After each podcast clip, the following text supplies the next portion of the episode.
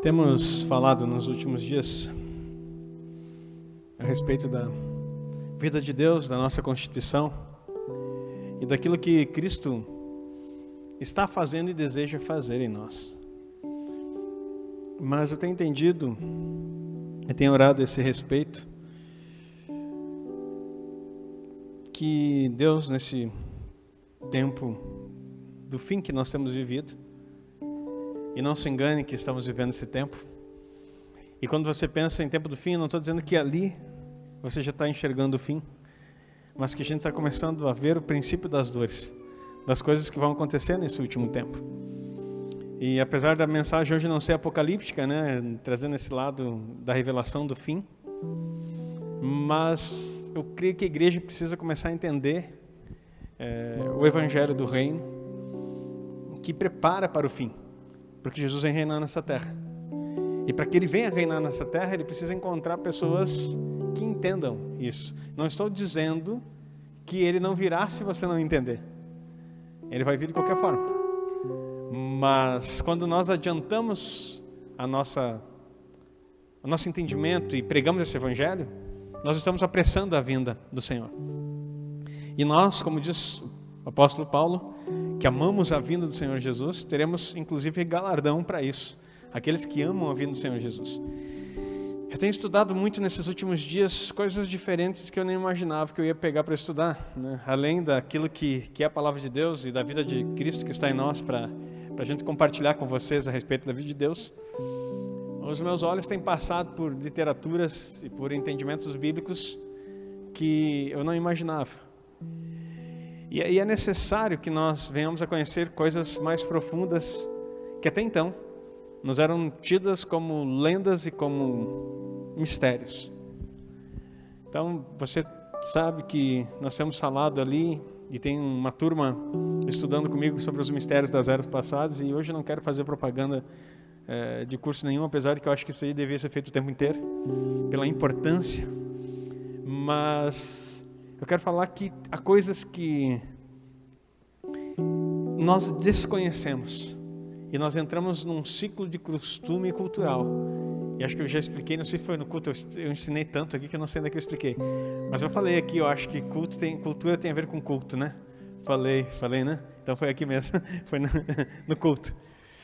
E esse, e esse, sistema de culto tem nos acostumado a viver é, preparados para esse tempo apenas para viver nesse mundo. E não sei se você tem essa sensação, às vezes eu me pego até pensando, de que a gente vive uma vida como se não fôssemos morrer. Não sei se você já teve essa sensação. A gente vive uma vida como se não fosse acabar. A gente vê os outros morrendo ao nosso lugar, no, no nosso redor, perdão, no nosso lugar. Nosso lugar só um. Nem no nosso lugar foi, né? Na verdade, ele morreu porque nós não poderíamos morrer. Mas a gente vê pessoas morrendo ao nosso redor, é a expressão correta. E, e a gente lamenta, a gente chora, a gente sofre, mas não percebe que nós estamos indo para o mesmo caminho. Alguns mais cedo, outros vai demorar um pouco mais, outros já estão na iminência disso, e a gente começa a pesar a nossa vida sem a compreensão do que nós estamos fazendo. Que esse tempo que nós temos não é um tempo apenas para nos agradar aos nossos desejos, e as nossas vontades, mas é um tempo para entender e buscar a vontade de Deus. Então, não sei se você tem acompanhado a mentalidade da igreja e aquilo que nós temos pregado, nós temos conduzido você desde um deserto de conhecimento até a vida de Deus, que prepara para o reino e do reino para a eternidade. Só que nós dispersamos muito rápido. A gente pensa que o pastor fala coisas desconexas, né? O que, que o pastor está falando? O que, que o pastor está dizendo agora? O que está inventando? Mais um curso, mais um negócio, mais uma palavra aqui, e nós não conseguimos encaixar a sequência. E eu quero dizer para você, todos aqueles que estão encaixando a sequência do que eu venho falando, nos últimos dois anos, vão ter mudanças radicais e profundas nas suas vidas. E se você não encaixou, trate de encaixar. Porque hum, a igreja, ela tem é, é um papel fundamental como corpo de Cristo. E aquilo que vem da cabeça, que é Cristo, tem que espalhar por todo o corpo. E nós precisamos entender algumas coisas. Só que, às vezes, nós gostamos de tudo aquilo que é palpável, daquilo que é medido, daquilo que é sensorial, daquilo que nós podemos tocar, naquilo que, que, que vem externamente. E nós pouco nos aprofundamos nas coisas que movem internamente. A gente quer ver milagres e não tem nenhum problema, quero também. A gente quer ver coisas externas acontecendo, mudanças exteriores e conhecimentos daquilo que Deus quer fazer aqui no nosso momento, mas nós não nos aprofundamos nas coisas que Deus quer fazer no nosso interior. E por desconhecer aquilo que Ele quer fazer lá dentro, nós construímos castelos de areia. Ou, para ser mais bíblico, sobre areia. Porque quando nós não embasamos como firme fundamento toda a nossa construção, vai ser derribada. Isso é construir fora de Cristo. Então, igreja, eu tenho falado e eu quero dizer para você: não construa fora de Cristo. Diga amém. Porque senão é feno, palha e madeira. E vai ser tudo consumido. Para construir em Cristo, nós temos que construir a partir da onde nós estamos. Se estamos em Cristo, precisamos entender como começamos a construir. Se não estamos nele, precisamos hoje mergulhar na vida de Deus e de fato receber tudo aquilo que Ele já fez por nós. Porque as coisas externas vão tomar conta no último tempo. Nesse tempo que nós estamos vivendo, as coisas externas vão tomar conta. E assim, eu tô, quem está estudando comigo lá, e, e não te preocupe, que isso aqui não é uma chamada para estudar comigo, mas você que está lá estudando comigo, você vai ser transicionado na, na tua mentalidade e você vai transbordar isso na vida das outras pessoas. Diga amém. Porque é necessário que a igreja acorde para o sistema onde ela está inserida. Ela está inserida num sistema que caminha para o fim. Uma agenda extremamente organizada, satânica e totalmente espiritual. Que se você não percebe, você está sendo um arranjo para escute isso, um arranjo para cumprir a finalidade de Satanás nessa terra. Diz, como assim, pastor? Mesmo dentro da igreja, inclusive dentro da igreja. Você vai ouvir nos últimos tempos uma linguagem muito doce, dizendo que nós temos que ser um. Que todos nós precisamos ser um. A humanidade precisa se unir e ser um povo só. E você vai dizer, não, mas a Bíblia diz que nós somos um, e pastores vão pregar de púlpito dizendo, nós precisamos ser um. E aí você vai ver em igrejas evangélicas, e já está acontecendo, um pastor junto com um rabino não messiânico, com um rabino judaico, pregando. Aí vem um padre e prega junto, um, um pastor evangélico dentro da igreja católica pregando. E você vai dizer assim, pastor, o senhor é contra a unidade das igrejas? Sou, nesse sentido, sim. Porque isso é um arranjo do tempo do fim, da única religião, da unidade que precisa ter. Porque agora, pasme, nós brigamos e não compreendemos a unidade da igreja que precisa existir como corpo. E nos perdemos em nós mesmos, querendo fazer as nossas vontades. Mas preste atenção: inclusive Satanás, para agir, precisa de unidade. E ele vai buscar a unidade do mundo no propósito dele. Você vai dizer: como assim, pastor? Que bobagem é essa? É só você voltar para Babel e lembrar que Deus olha lá de cima e diz: o povo é um só. Desçamos e confundimos, confundimos as línguas, para que eles parem a obra que estão fazendo, porque senão ninguém poderá os deter. Babel, linguagem da unidade, no propósito errado. E aí, em Apocalipse, Apocalipse, revelação do fim, o Cristo glorificado que vem. Tem uma frase que diz assim: Sai dela, povo meu. Se referindo a quem? Babilônia. Isso quer dizer que, no tempo do fim, o mesmo sistema vai ser organizado novamente, para que a unidade de todas as coisas. E, e, não, e é comum, é comum ver. Eu vou dizer uma coisa para você aqui forte. Hoje à tarde conversava sobre isso. E é comum ver crente se adaptando a isso. E se você faz, não se ofenda comigo, só se liberte. A palavra é para libertação. É comum crentes começando a trabalhar meditação. Isso não é de Deus. É comum crentes fazendo acupuntura. Não é de Ah, mas é só para uma dor de cabeça, ele enfiou umas agulhinhas, pastor, que bênção que foi, porque assim, foi um negocinho assim, pá, movimentou chakras ali, porque em cada parte, não sei onde, simboliza um, uma parte do corpo, alinhou tudo assim, ó, voltei zen. Linguagem que não está na Bíblia, mas o povo está pegando. E aí, meditações, já falei, mas práticas de yoga ou yoga e daí tu vai dizer assim, pastor, esse pastor é radical. Isso aqui vai para a internet depois. Vão cair em cima de mim na internet, né? O problema é teu. Você tem uma opção, escutar e parar de assistir agora o que vai ser transmitido, ou continuar ouvindo e ser transformado pela presença viva de Deus, que está preparando um corpo dele, sem ruga, sem mancha, sem mácula. Isso tudo está maculando a igreja. Então, essa, esse sincretismo religioso que entra sorrateiramente nas nossas casas. E nós acabamos achando que é lindo, é bonito, é diferente. Eu quero dizer para você, pode ser tudo isso, mas não é de Deus. Afirmo para você, não é de Deus. Então nós precisamos entender que o sistema todo está trabalhando para uma unidade fora do princípio. E isso vai entrar nas igrejas. Já falei aqui, sou coach. Trabalho como coach e sou coach financeiro e coach em outras áreas também, inclusive na inteligência emocional. Mas você não vê, me vê falando aqui sobre inteligência emocional, nem sobre programação neurolinguística, o qual sou coach também. Você não vai me ouvir falando sobre PNL, porque todas essas coisas são conteúdos que nos fazem conhecer.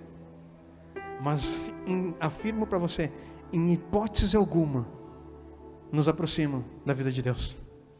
É impossível que coach algum aproxime você da vida de Deus. Então nós temos que discernir até onde nós podemos andar. Minha esposa é psicóloga. Eu sou sociólogo também. Mas não vou usar aqui sociologia para tentar conectar você com Deus.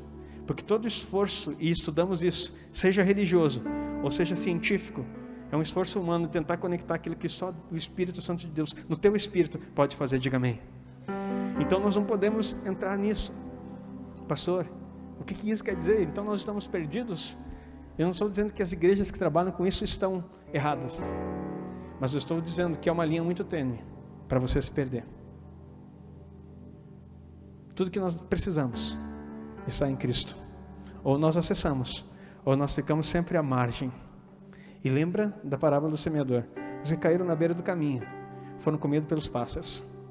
E sabe o que são os pássaros na parábola do semeador? Se você não sabe, assista o culto infantil. Foi explicado muito bem pelos, pelos nossos queridos que trabalham no ministério infantil.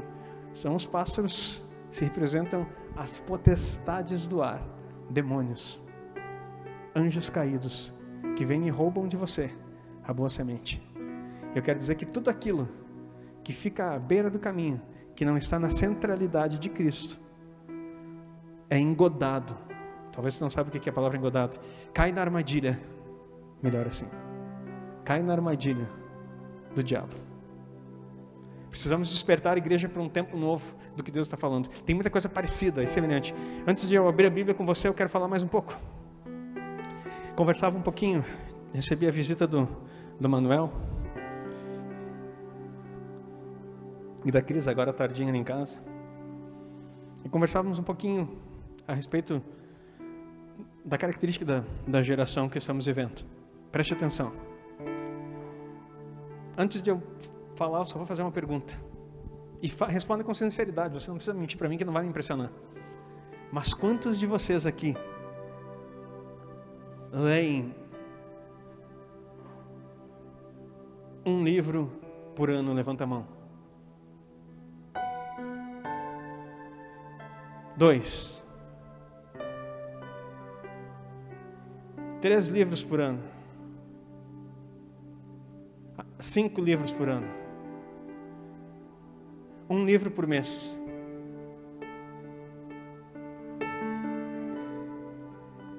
Feia a coisa. Só uma levantou a mão aqui. E eu sei que lê.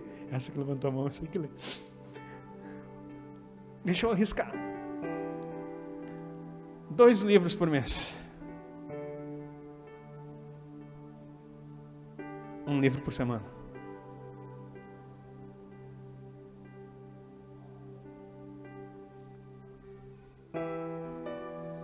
Tá. Pastor, tá grandão, né? Se gabou agora. Lê um livro por semana. Sim. Deixa eu falar outra coisa para ti. Agora, por que, que eu fiz essa pergunta primeiro? Porque agora você não pode mentir para mim. Quem lê a Bíblia?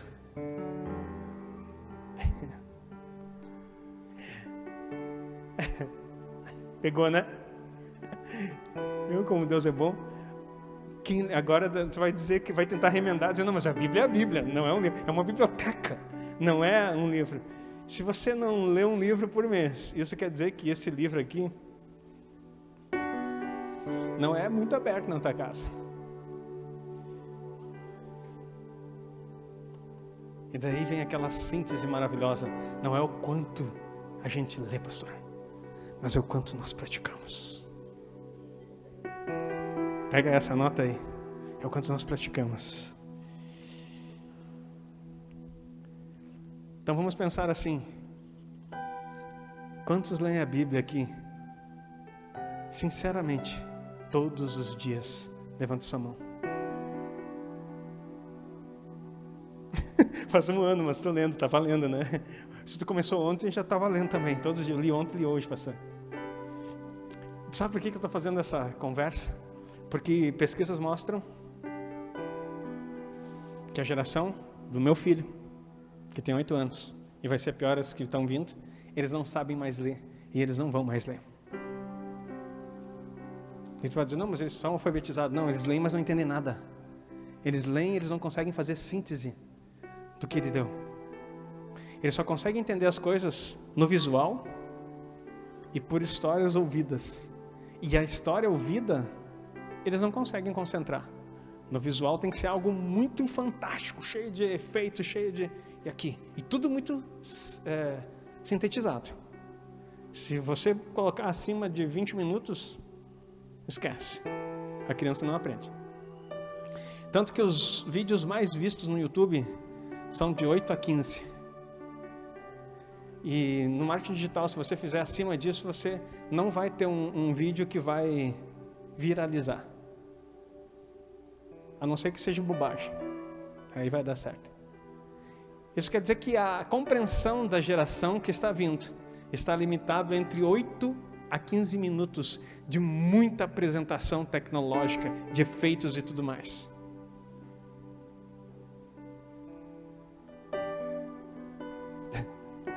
E o que, que isso tem a ver com a palavra que não foi nem aberta ainda, pastor? Tudo. Porque quando Josué é instruído para conquistar e tra trazer o povo de uma terra que estava totalmente corrompida por ideologias demoníacas, doutrinas demoníacas, e Deus mandou destruir todo aquele povo por causa da doutrina demoníaca que eles haviam tomado. Ele diz assim: ó, não te afasta, não afasta tua boca o livro dessa lei, medita nela de dia e de noite Trate de fazer cumprir todas as coisas, não te desvie nem para a direita nem para a esquerda. Assim você será bem sucedido em tudo que fizer. você fizer no livro dessa lei. Medita de dia e de noite. Antes disso, Deuteronômio 6 fala: instrui o teu filho, inculcarás nele. Inculcar, a palavra no original quer dizer abre o cérebro, abre a cabeça e soca para dentro. Claro que isso não é literal, mas inculcarás e delas falarás assentado ao deitar, ao levantar, andando pelo caminho. Fale sobre as sagradas letras. Escreverás como frontal na tua testa. O judeu levou tão isso a sério que eles fazem os filactérios, que são umas caixinhas que eles colocam na testa onde tem porção da palavra. E na mão direita, terás elas entre a tua fronte e na tua mão direita. Escreverás nos umbrais da tua porta. Quem esteve no último aniversário da Acho que foi no aniversário da igreja que eu dei para vocês, ou foi uma outra festa? Foi aniversário? Foi. Mas enfim, a gente fez para vocês usar. Aquilo ali é uma ideia judaica do que, que era para colocar nos umbrais da porta. Eles têm isso. Literalmente eles colocaram. Para que quando tu passar por ali, tu lembre da palavra do Senhor. Nós não somos judeus, mas eles têm todo um ritual quando passam por aquela porta. Eles recitam o que está escrito, põem a mão, fazem um monte de coisa. Sabe por quê? Porque não saia da cabeça deles o livro da lei. Mais tarde, Paulo vai instruir a Timóteo exatamente a fazer isso. A, instruir não, lembrar que ele escolheu ele porque você foi instruído desde pequeno nas sagradas letras. Conheço a fé da tua avó, Lloyd, e da tua mãe, Eunice. E sei que você foi instruído nas sagradas letras. E aí, sabe o que está acontecendo? Nós não lemos, nossos filhos muito menos. Eles desconhecem. E nós não temos como competir com aquilo que o inferno está colocando todo dia na mente da cabeça do teu filho, na tua cabeça. E sabe por quê? que as coisas não estão acontecendo no meio da igreja, porque nós desconhecemos os princípios que Deus está para nos, dar, nos dando. Conversava então com o Manuel, assim, nós temos que inventar alguma coisa. Nós temos que inventar alguma coisa. Nós temos que fazer algo significativo. Nós temos o, o pessoal do culto infantil, queridos. Eu quero dizer uma coisa aqui, ó. Eu não sei se você vai me, me ter por empolgado, mas está na hora de a gente começar a, a entender a nossa vocação, aquilo para o que fomos chamados e viver de tal forma que influenciamos essa geração no tempo que ainda resta. Eu quero dizer para você, eu tenho sonho no meu coração de projetar coisas, programas, seja no rádio, seja na TV. Nós temos que ter uma TV no nome da nossa igreja. O teu amém está meio tímido, porque tu olha para mim e tu vai achar que eu sou louco, né? E como sempre acharam tem que ter uma TV no nome da igreja, com programação infantil, que tome conta dos. E eu vou dizer mais, e não dependendo do YouTube. Deus vai ter que. Cadê o pessoal de inteligência aqui dentro? Você tem que estudar com propósito. Nós temos que montar uma plataforma nossa. Que coloque na internet, porque a internet é pública e é um veículo público. Mas tem que ter uma plataforma que a igreja coloque a sua TV. Porque se nós começarmos a falar o que tem que falar no YouTube, nós vamos ser cortados. Então nós temos que ter uma plataforma nossa. E tem que ter programas voltados para as nossas crianças com efetividade, com palavra. É no rádio, é na TV, é no Spotify, é no YouTube, aquilo que dá para fazer, que não corta. Nós temos que começar a falar sobre a cultura do reino. E isso não é para o tempo do fim. Quando a gente pensa lá, isso é para agora, enquanto há tempo. Tem muito talento dentro da igreja. Só que falta para nós a visão. Porque a gente sempre fica naquela história. Mas e a minha vida? E os meus sonhos? E a minha profissão? E o que eu vou construir? E as blá blá blá, e blá blá blá, e blá blá blá. E a gente esquece que Deus só te chamou para um propósito. E se você está aqui dentro, é porque esse propósito é muito bem definido. Não quero ser manipulador, mas quero ser um ativador do fogo de Deus que é dentro de você. Pare de buscar fora o que já está dentro de você. Pare de querer fazer para os outros aquilo que Deus te chamou para fazer para Ele. Pare de querer agradar os outros por causa de dinheiro e pare de se vender. Desculpe a expressão, mas pare de se prostituir.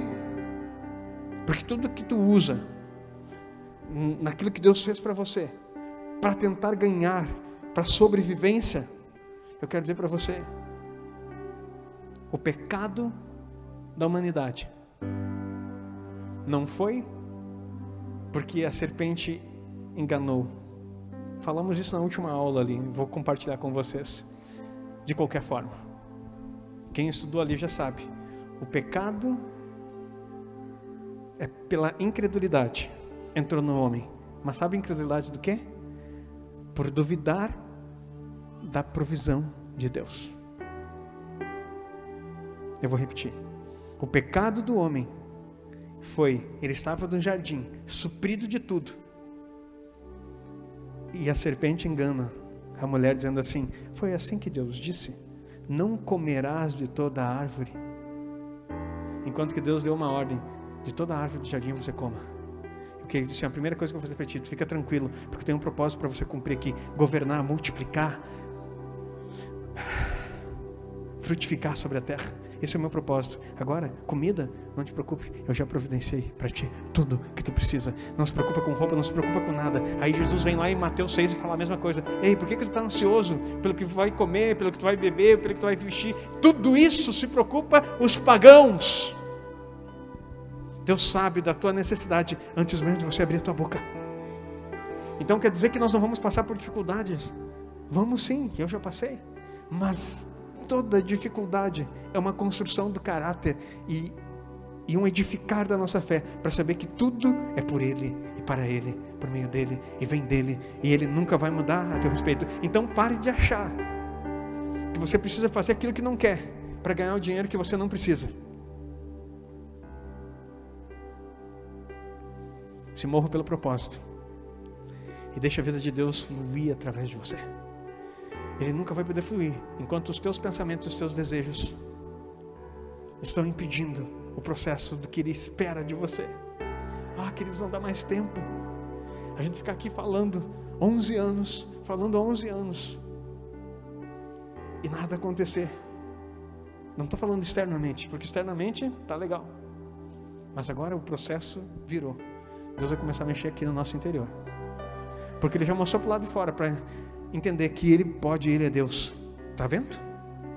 Você está vendo? Pode ou não pode fazer? O Deus que faz na estrutura conhece como você é feito no teu interior. Se Ele faz externamente, o que Ele pode fazer no teu interior. Se Ele mostra para ti que Ele consegue fazer e que Ele pode fazer, imagina o que Ele pode fazer no teu interior. Ah, nós precisamos acelerar o processo. E vão levantar aqui homens com inteligência, mulheres com inteligência formas diferenciadas de ver o mundo. Pare de correr atrás só daquilo que é teu. Porque quando você se preocupa com aquilo que é de Deus, Ele vem com toda a provisão. Ele vem com toda a provisão. Ele vem com toda a provisão. Ah, pastor, é fácil falar porque o Senhor ganha bem, é fácil falar porque o Senhor está aí. Não, não construa, não olhe a construção sem saber como é que foi feito o alicerce. O fato de ganhar bem ou não ganhar bem, estar bem ou não estar bem, isso para mim indifere. A base continua sendo a mesma. Fincada na rocha. E o que construir para cima, não estou preocupado. O que está externamente, não diz quem eu sou, mostra quem Ele é. O que eu sou está lá embaixo, aonde ninguém consegue ver mas Cristo vê, porque foi Ele quem construiu. Agora o que vem daqui para cima não diz respeito de mim, diz respeito dele. Porque tem gente que pensa que tem alguma inteligência, algum poder para fazer alguma coisa. Não. Até quando eu falei que leio um livro por semana, não é porque eu sou bom, porque eu era gago quando eu era pequeno.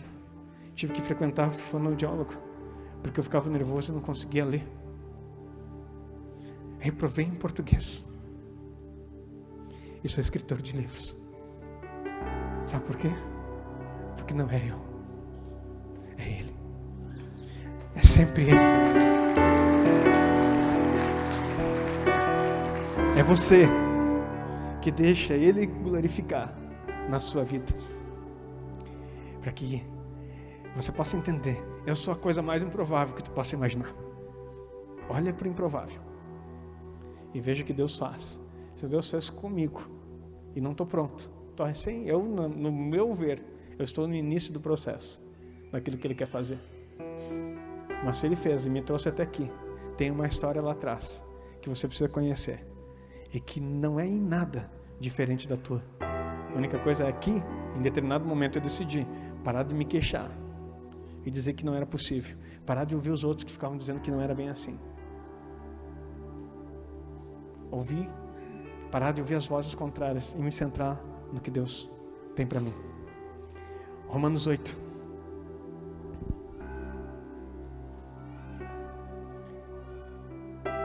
Verso 2.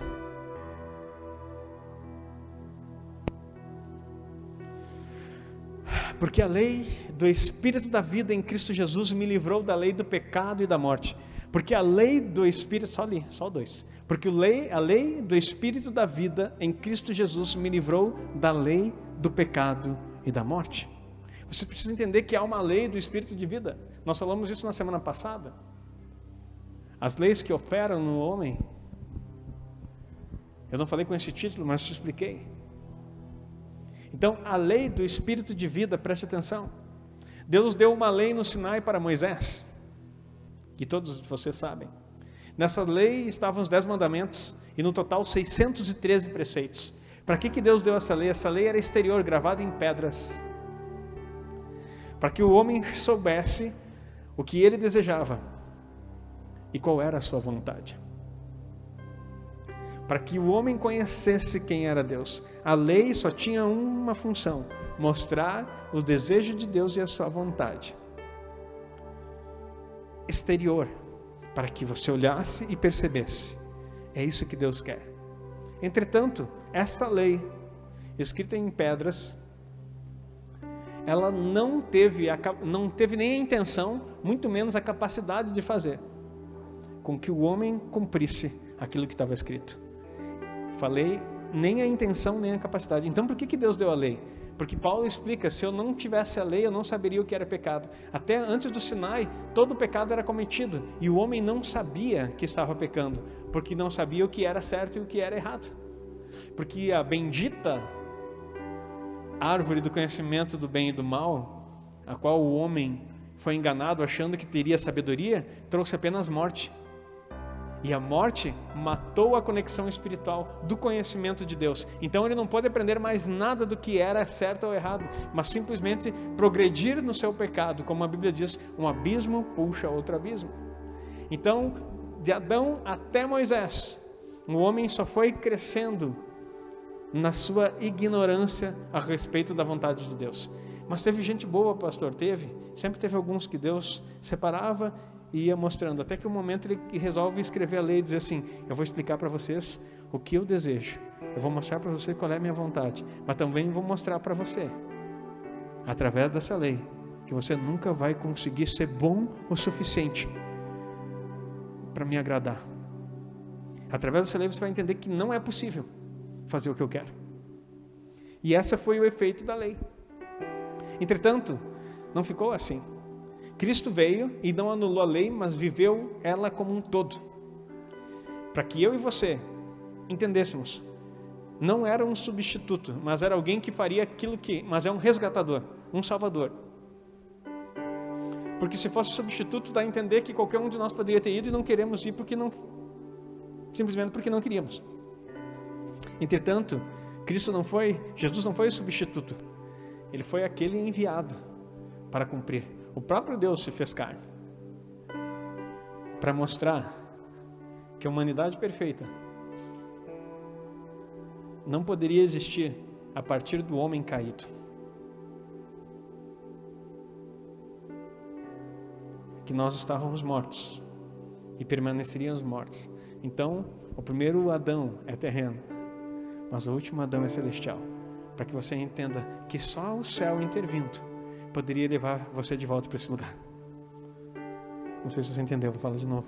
Só com a intervenção do céu para poder resgatar você de volta para esse lugar. Pastor, mas estou em crise, eu não entendi. Como assim para o céu? O Senhor vive dizendo que não vai para o céu. Não, você não está entendendo. Céu não é um lugar para onde você vai, mas é uma dimensão onde você está. Vou repetir: céu não é um lugar para onde você vai, é uma dimensão onde você está. Somos cidadãos dos céus, com cidadãos dos céus, Paulo diz. Por quê? Porque no efeito de Cristo vir, viver a nossa vida, Ele nos conectou de novo com Deus e nós voltamos para o céu. O céu não é um lugar que nós estamos nos preparando para ir, é um lugar onde nós já estamos, porque Efésios 1,3 fala isso e Colossenses capítulo 3 diz isso também. Que nós somos abençoados com toda a sorte de bênção espiritual nas regiões celestiais em Cristo Jesus. E se estamos nas regiões celestiais em Cristo Jesus, então nós já estamos abençoados no céu, é o lugar onde nós estamos. E, e, e no próprio, acho que 2,6, coloca aí por favor. Efésios 2,6. Me vem na cabeça, se não é, errei. Pronto, era esse mesmo. e nos ressuscitou juntamente com Ele e nos fez assentar nos lugares celestiais. Se nós ressuscitados com eles e assentamos lugares celestiais, nós estamos aonde? No céu. Você já está no céu, dá um glória a Deus, aplauda o Senhor para você entender isso.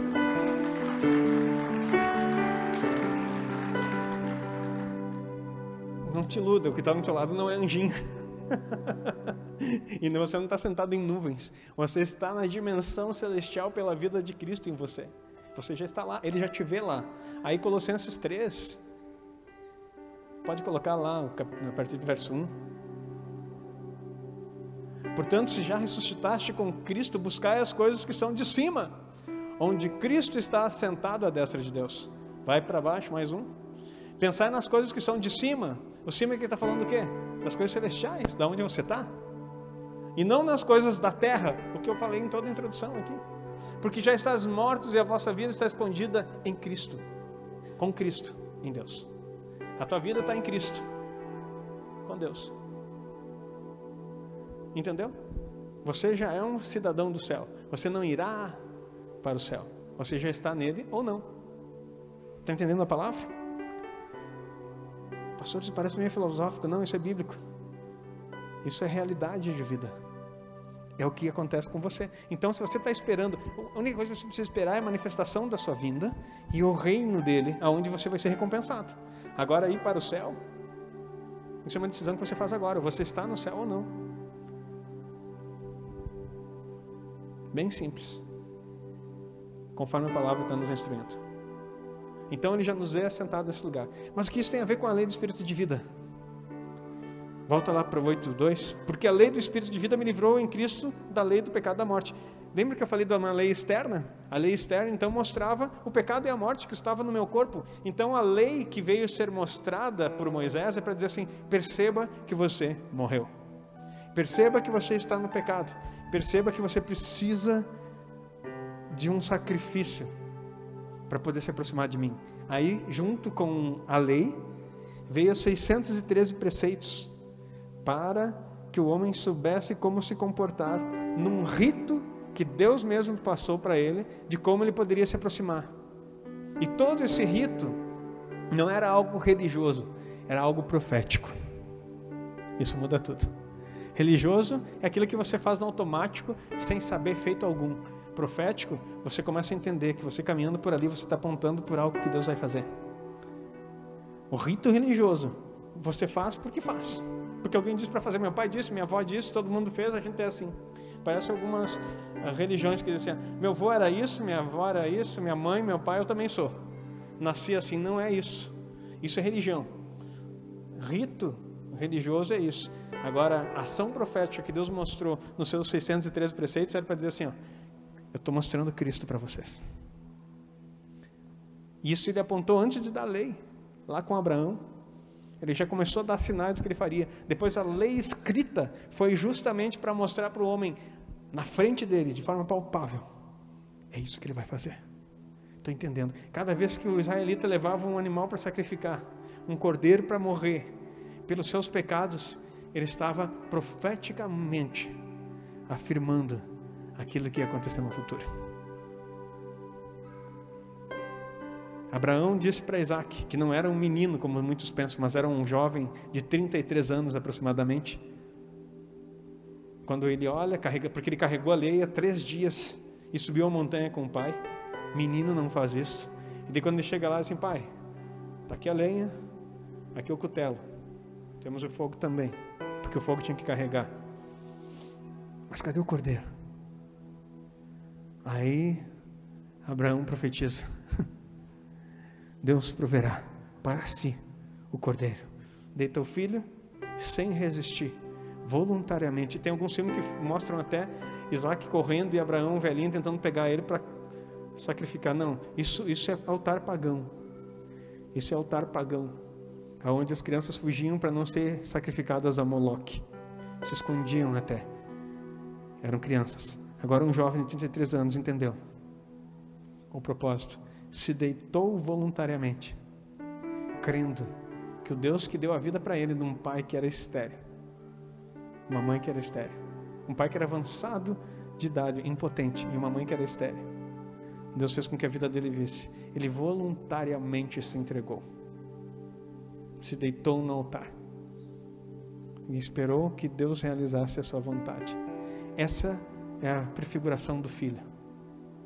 Jesus disse: Ninguém tira a minha vida, eu voluntariamente a dou. Não foram os judeus, nem os romanos que mataram Jesus.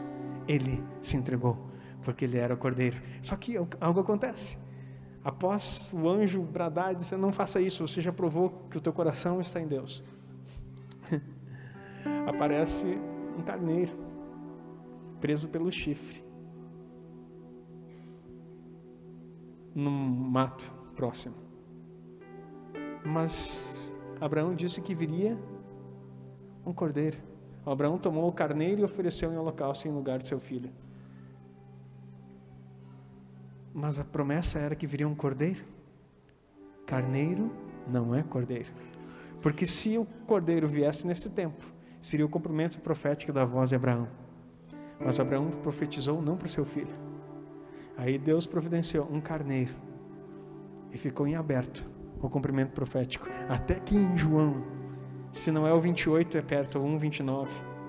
João 1, 29. Jesus se apresenta para ser batizado. E João Batista olha para ele e diz: Eis o Cordeiro de Deus que tira o pecado do mundo. Aí se cumpriu a profecia. Toda a história de sacrifícios e ritos não eram aspectos religiosos, mas eram aspectos proféticos. Até que Hebreus vai dizer que tudo que aconteceu era sombra do que haveria de vir. Sombra é uma projeção. Eu olhando aqui para trás, ela está meio atrás de mim, bem escondida. Sombra. Eu faço aqui, você pode ver lá na escada, você vê que é uma mão. Ali está apontando. Você consegue ver que é uma mão. Mas na sombra você não consegue ver as digitais, você não consegue ver que eu tenho uma cicatriz num dedo que eu cortei, você não consegue ver minhas unhas, se estão bem aparados, limpinhas ou não. A sombra é muito bom. Eu movimento na sombra aquilo que é um aspecto da fé. Agora aqui nós temos a realidade.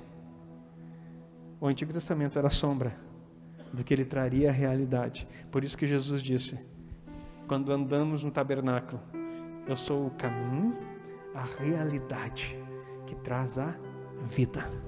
Ninguém vem ao Pai senão por mim. A realidade está em Cristo, que é a nossa vida e precisamos viver. Você está entendendo a palavra?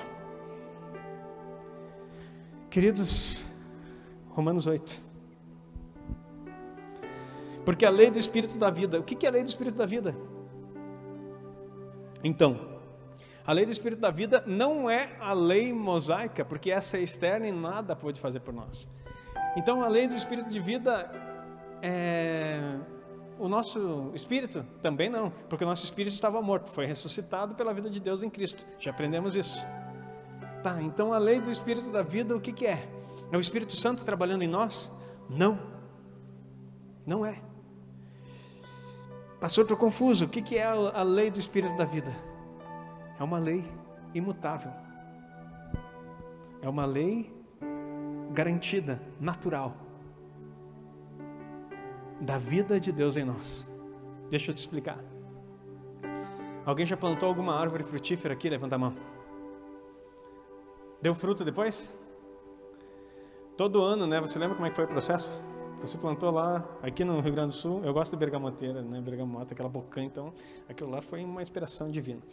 Mas enfim, a bergamota, você plantou aquela, aquele pé de bergamota, e daí ano a ano você foi regando, ela começa a dar fruto aproximadamente depois de três anos.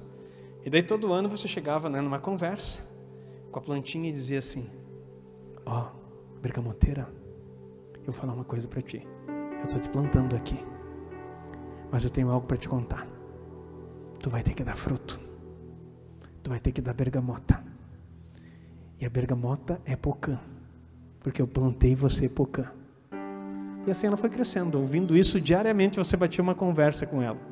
Aí no terceiro ano, você ficou surpreso, porque apareceu o quê? Bergamota Pocã. Uau!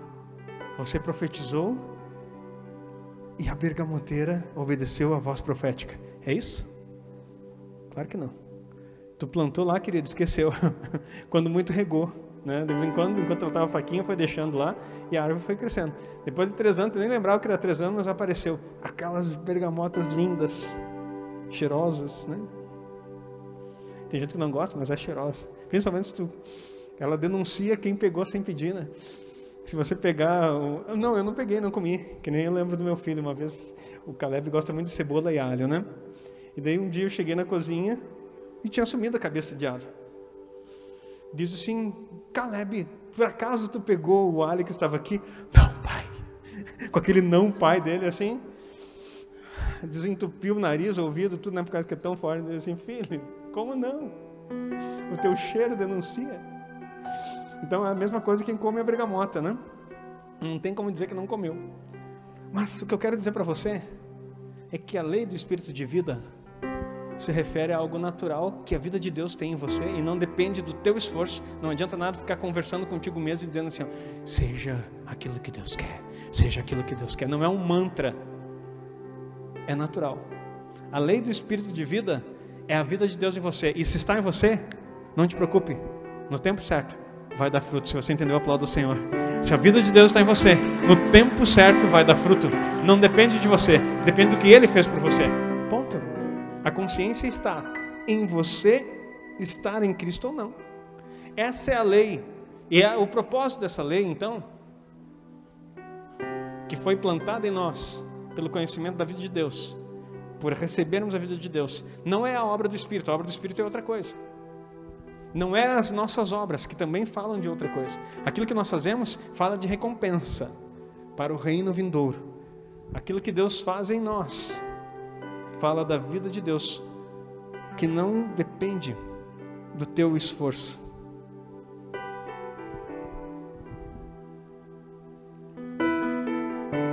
E qual é que é o propósito dessa vida de Deus? Olha que coisa linda isso. Dá uma olhadinha. No 29. 8, Romanos 8, 29.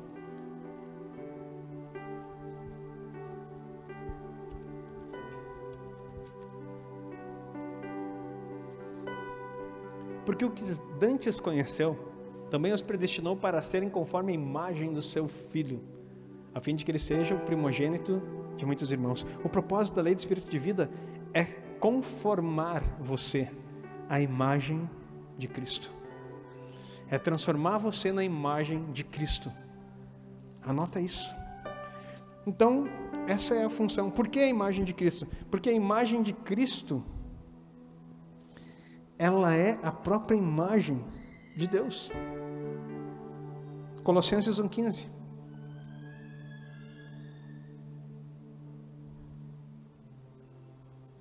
O qual é a imagem, falando a respeito de Cristo, do Deus invisível, o primogênito de toda a criação.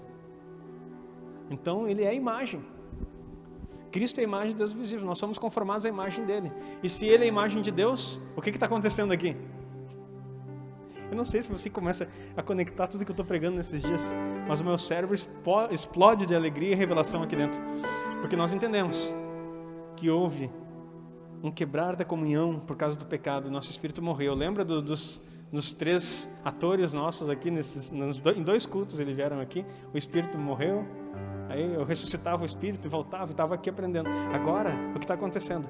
Isso mostra que esse, não só foi ressuscitado o espírito, a alma, ela se une ao espírito. São dois agora contra um, a carne. A carne que vai ser por fim glorificado. É o último a ser transformado na vinda de Cristo. Agora, aí seremos iguais a Ele. Mas nesse processo, a lei do Espírito de vida te transforma conforme a imagem. A imagem de Cristo é restaurada em você. Aquele sopro de vida que estava em você e que Ele disse: façamos um homem a nossa imagem e semelhança é restaurada pela lei do Espírito de vida, que agora faz com que você seja como Cristo é novamente. E aí eu vou te dizer assim, poxa, então isso é algo que Deus faz por nós, exatamente. E não depende do teu esforço em querer ser. Então pare de querer ser que nem Jesus. Apenas seja. Para de se esforçar em querer buscar coisas de Cristo em você. Apenas receba do que Ele é em você. Pastor, parece que o Evangelho fica tão fácil assim. Qual é a graça? A gente não tem que se esforçar para nada. Não, não é isso que eu estou falando. Isso vem na nossa vida, sobre alguns aspectos. A lei da, do Espírito de vida, além de nos conformar à imagem de Cristo, o que, que ele faz? Agora ela coloca aquilo que foi escrito em Jeremias 31. Eu vou tirar essa lei que está na pedra, que é o meu desejo e as minhas vontades, e vou colocar no coração desse povo. Vou escrever em tábuas de carne, ou seja, dentro do seu coração. A lei do Espírito de vida tira o que é exterior e traz agora o que é interior. Produz em nós o que Deus deseja e torna-nos filhos de Deus. Enquanto a lei externa, preste atenção nisso, a lei externa, escrita em pedras, mostrava o senhorio de um Deus poderoso e nos dava temor. A lei, prestou atenção? A lei externa mostrava que havia um Deus poderoso e nos trazia temor. E no temor, a condenação, a medo. Não que Deus mudou, mas a lei dele mostrava aquilo que eu não podia fazer. Isso me traz o quê? Medo, temor e incapacidade de agradá-lo. Aí eu olhava para Deus diferente, e agora? O que eu posso fazer? E dele sangue de cordeiro, sangue de cabrito, sangue de boi, sangue de tudo que é bicho, para tentar aplacar a ira de Deus sobre os filhos da desobediência. Como Paulo diz, em quais todos vocês andavam antes que Cristo estivesse em você. Então nós, eras, nós éramos filhos da ira, não por nossa própria vontade, mas por causa daquele que nos sujeitou, por causa da lei do pecado e da morte. Agora a lei do espírito de vida. Lembra que a gente falou semana passada? Que aquela lei do pecado e da morte que habita no meu corpo, daí aquilo que eu quero fazer eu não faço. Então, olha por que, que a lei nos dava medo. E parecia que Deus era mal, não era Deus que era mal. Nós não vivíamos a vida de Deus. Fazíamos as vontades da nossa carne. Era uma luta constante. E aí a gente só via o que? A lei que eu não posso cumprir. Um Deus que é Senhor me dá temor, me dá medo. E eu não consigo perceber. Agora a lei do Espírito de vida entra em você. Sabe para quê? Para revelar o Pai, o amor e a filiação. Meu Deus, isso é poderoso demais. A lei exterior mostrava o Deus soberano que quer ser teu Deus, o temor que você deve ter a Ele, o temor que até traz o ponto de medo e a tua incapacidade de agradar. O quão distante você estava. A lei interior do Espírito da vida mostra que Ele é teu Pai, que Ele é amor e que você é filha. E o que, que acontece a partir de então? Você começa a produzir isso no seu interior, como aquela árvore. Por isso que o fruto do Espírito não é algo que você busca alcançar, é algo que você tem ou não tem. As obras da carne é o que você pratica na vida sem Deus. O fruto do Espírito é aquela árvore plantada que eu acabei de explicar. E é o fruto do Espírito. A bergamota cabe no, de novo no, no exemplo, porque ela tem vários gomos. E aquela que nos é apresentada em Efésios 5 tem nove gomos: amor, paz, longanimidade, bondade, mansidão, domínio próprio, temperança, e assim vai indo. Não vou lembrar de todos agora. Contra essas coisas, vamos lá para Efésios 5, se não me engano é o 22, 23? 22, aí, 22, está certo. Mas o fruto do Espírito é amor. Espera aí, fruto do Espírito, acabei de explicar a lei. Primeira coisa que ele mostra, pai, amor e filiação. Amor, gozo, que quer dizer alegria, paz, longanimidade, benignidade, bondade, fé, mansidão, temperança.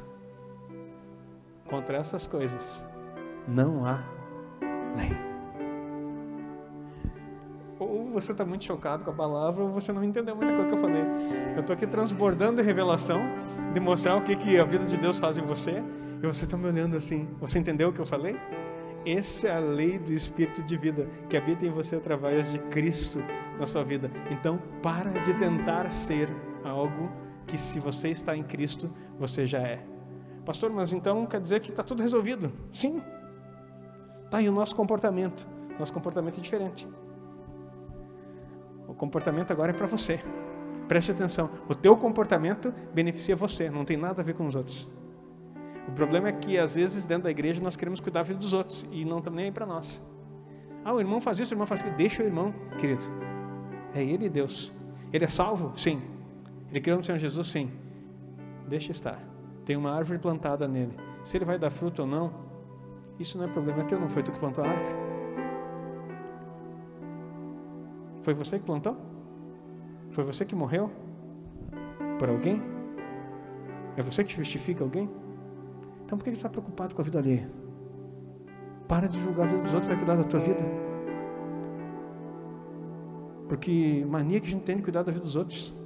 Cuida da tua própria vida. Ponto. Tem uma árvore plantada dentro de você. Que se você começar a cuidar da árvore alheia, pode ser que ela morra.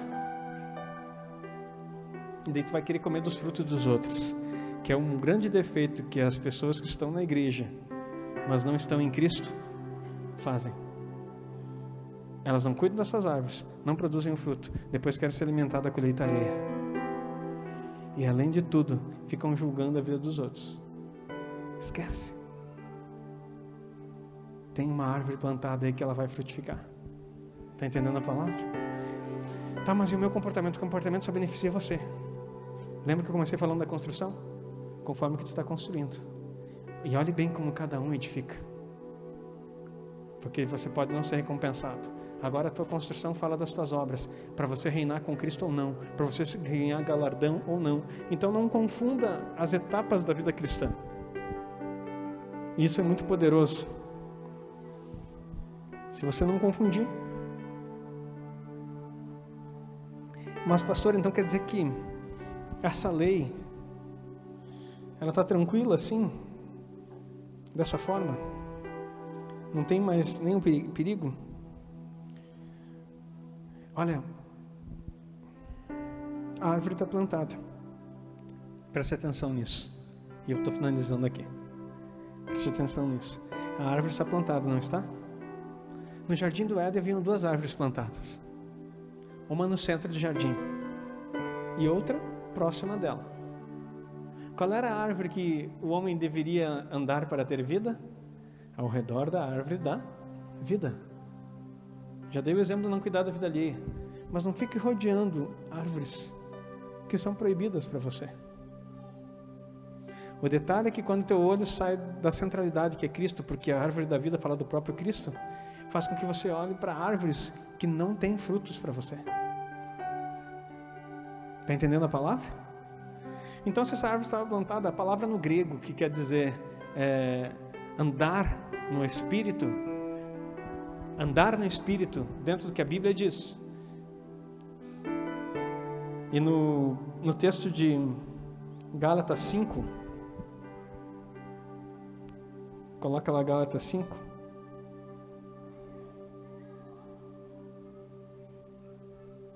Acho que é o 16.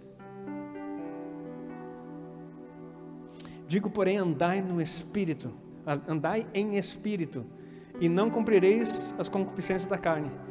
Esse andar é exatamente isso. Deixa eu ver o versículo ali, por favor. É fique ao redor, ao derredor daquilo que é espiritual. E você não vai olhar para aquilo que é carnal. Tem uma árvore plantada em você, não tem? Amém. Por que, que tem que ficar ao redor? porque essa árvore é a árvore da vida. O que, que a árvore da vida produz para você? Fruto. E se você estiver ao redor da árvore, você vai comer o quê? Da árvore que tem ali. O fruto do Espírito é?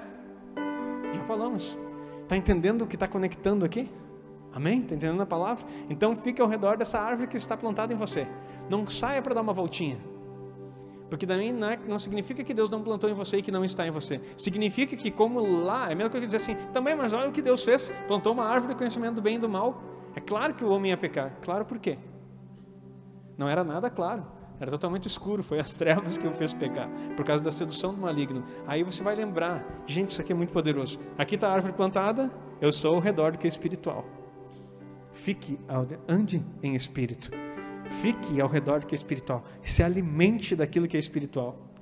Porque se você sair daqui, a palavra fala que o diabo, o vosso adversário, anda ao derredor, buscando quem possa tragar. Se tu saiu do redor do que é espiritual, você começa a ser rodeado pelo que é maligno. Meu Deus. Entendeu isso? Sai do redor, andar em espírito. Andar em espírito não é que você vai ser um ser espiritual, um, um semi-anjo aqui. Não é você estar conectado. Eu estou ao redor daquilo que eu preciso. O que eu preciso está aqui, na centralidade de Cristo. O que eu preciso está aqui. Eu me movo ao redor disso. Eu me alimento disso. Eu sei o que Ele quer. A vontade dele, o fruto dele está estabelecido em mim, porque eu me alimento daqui. Eu não saio daqui. A partir do momento, ah, mas nada a ver, pastor. A gente pode fazer o que quiser.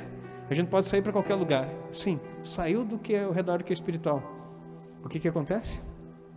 Você começa a ser tentado pelo diabo, que busca quem possa tragar. E quanto mais distante você ficar, mais presa fácil você se torna. Meu Deus. Então, tem alguns requisitos nesse andar ao derredor. Olha o que acontece quando você anda ao derredor. Você vai andar segundo o que o Espírito quer, vai se ocupar-se, vai ocupar-se das coisas do Espírito tudo para ti é espiritual. Não aquele fanático que tudo é espiritual, mas eu digo assim, tudo para ti tem um contexto espiritual. Você consegue perceber, porque o teu espírito está ressuscitado. Lembra o que, que tem lá no teu espírito? Intuição. Você percebe o mundo espiritual. Está vendo? Você começa a ver que tudo tem um sentido espiritual. E você começa a ter a mente do espírito. E aí, a partir disso, você começa a mortificar as obras da carne, porque você, o que é da carne é fora da centralidade do que é espiritual. Você não sai de lá, e se você começa a só andar aqui, sem alimentar o que é carnal, o que, que acontece? A carnalidade morre de fome. morre. Não se trata de que Deus não fez, se trata de que você ou está andando nele, ou você está fora dessa rota. Eu quero dizer para você, igreja, nessa noite, se tem coisa acontecendo que estão te atormentando, te tirando do propósito, fazendo você não compreender, não significa que você não está com a vida de Deus em você. Significa que os seus olhos estão começando a virar para a árvore do conhecimento do bem e do mal. Você está sendo seduzido pelos teus sentidos. Logo, logo você vai cair nas mentiras, do qual o pai é o diabo. E você vai ser derrubado. E aí tem mais coisas. Você vai ser guiado por esse Espírito, não? Já falei. Você vai começar a clamar. Ah, você vai ser guiado pelo Espírito, não tinha falado ainda. E o Espírito de Deus vai mostrar que você é filho. Tudo isso está em Romanos. O Espírito de Deus começa a mostrar que você é filho.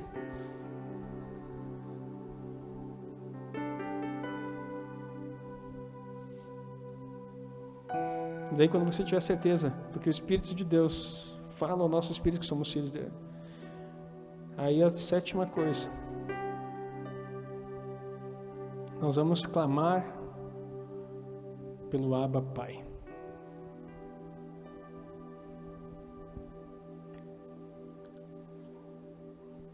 Você percebeu que andar ao redor das coisas espirituais muda a tua mentalidade?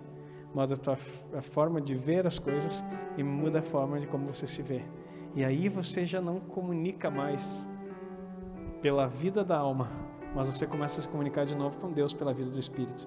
Não estamos transformados como será no momento de glória, mas estamos muito mais perto do que quando começamos. A vida de Deus agora começa a comunicar em nós. É diferente de quando nós não conhecemos. Olha lá o que diz o texto, e último versículo.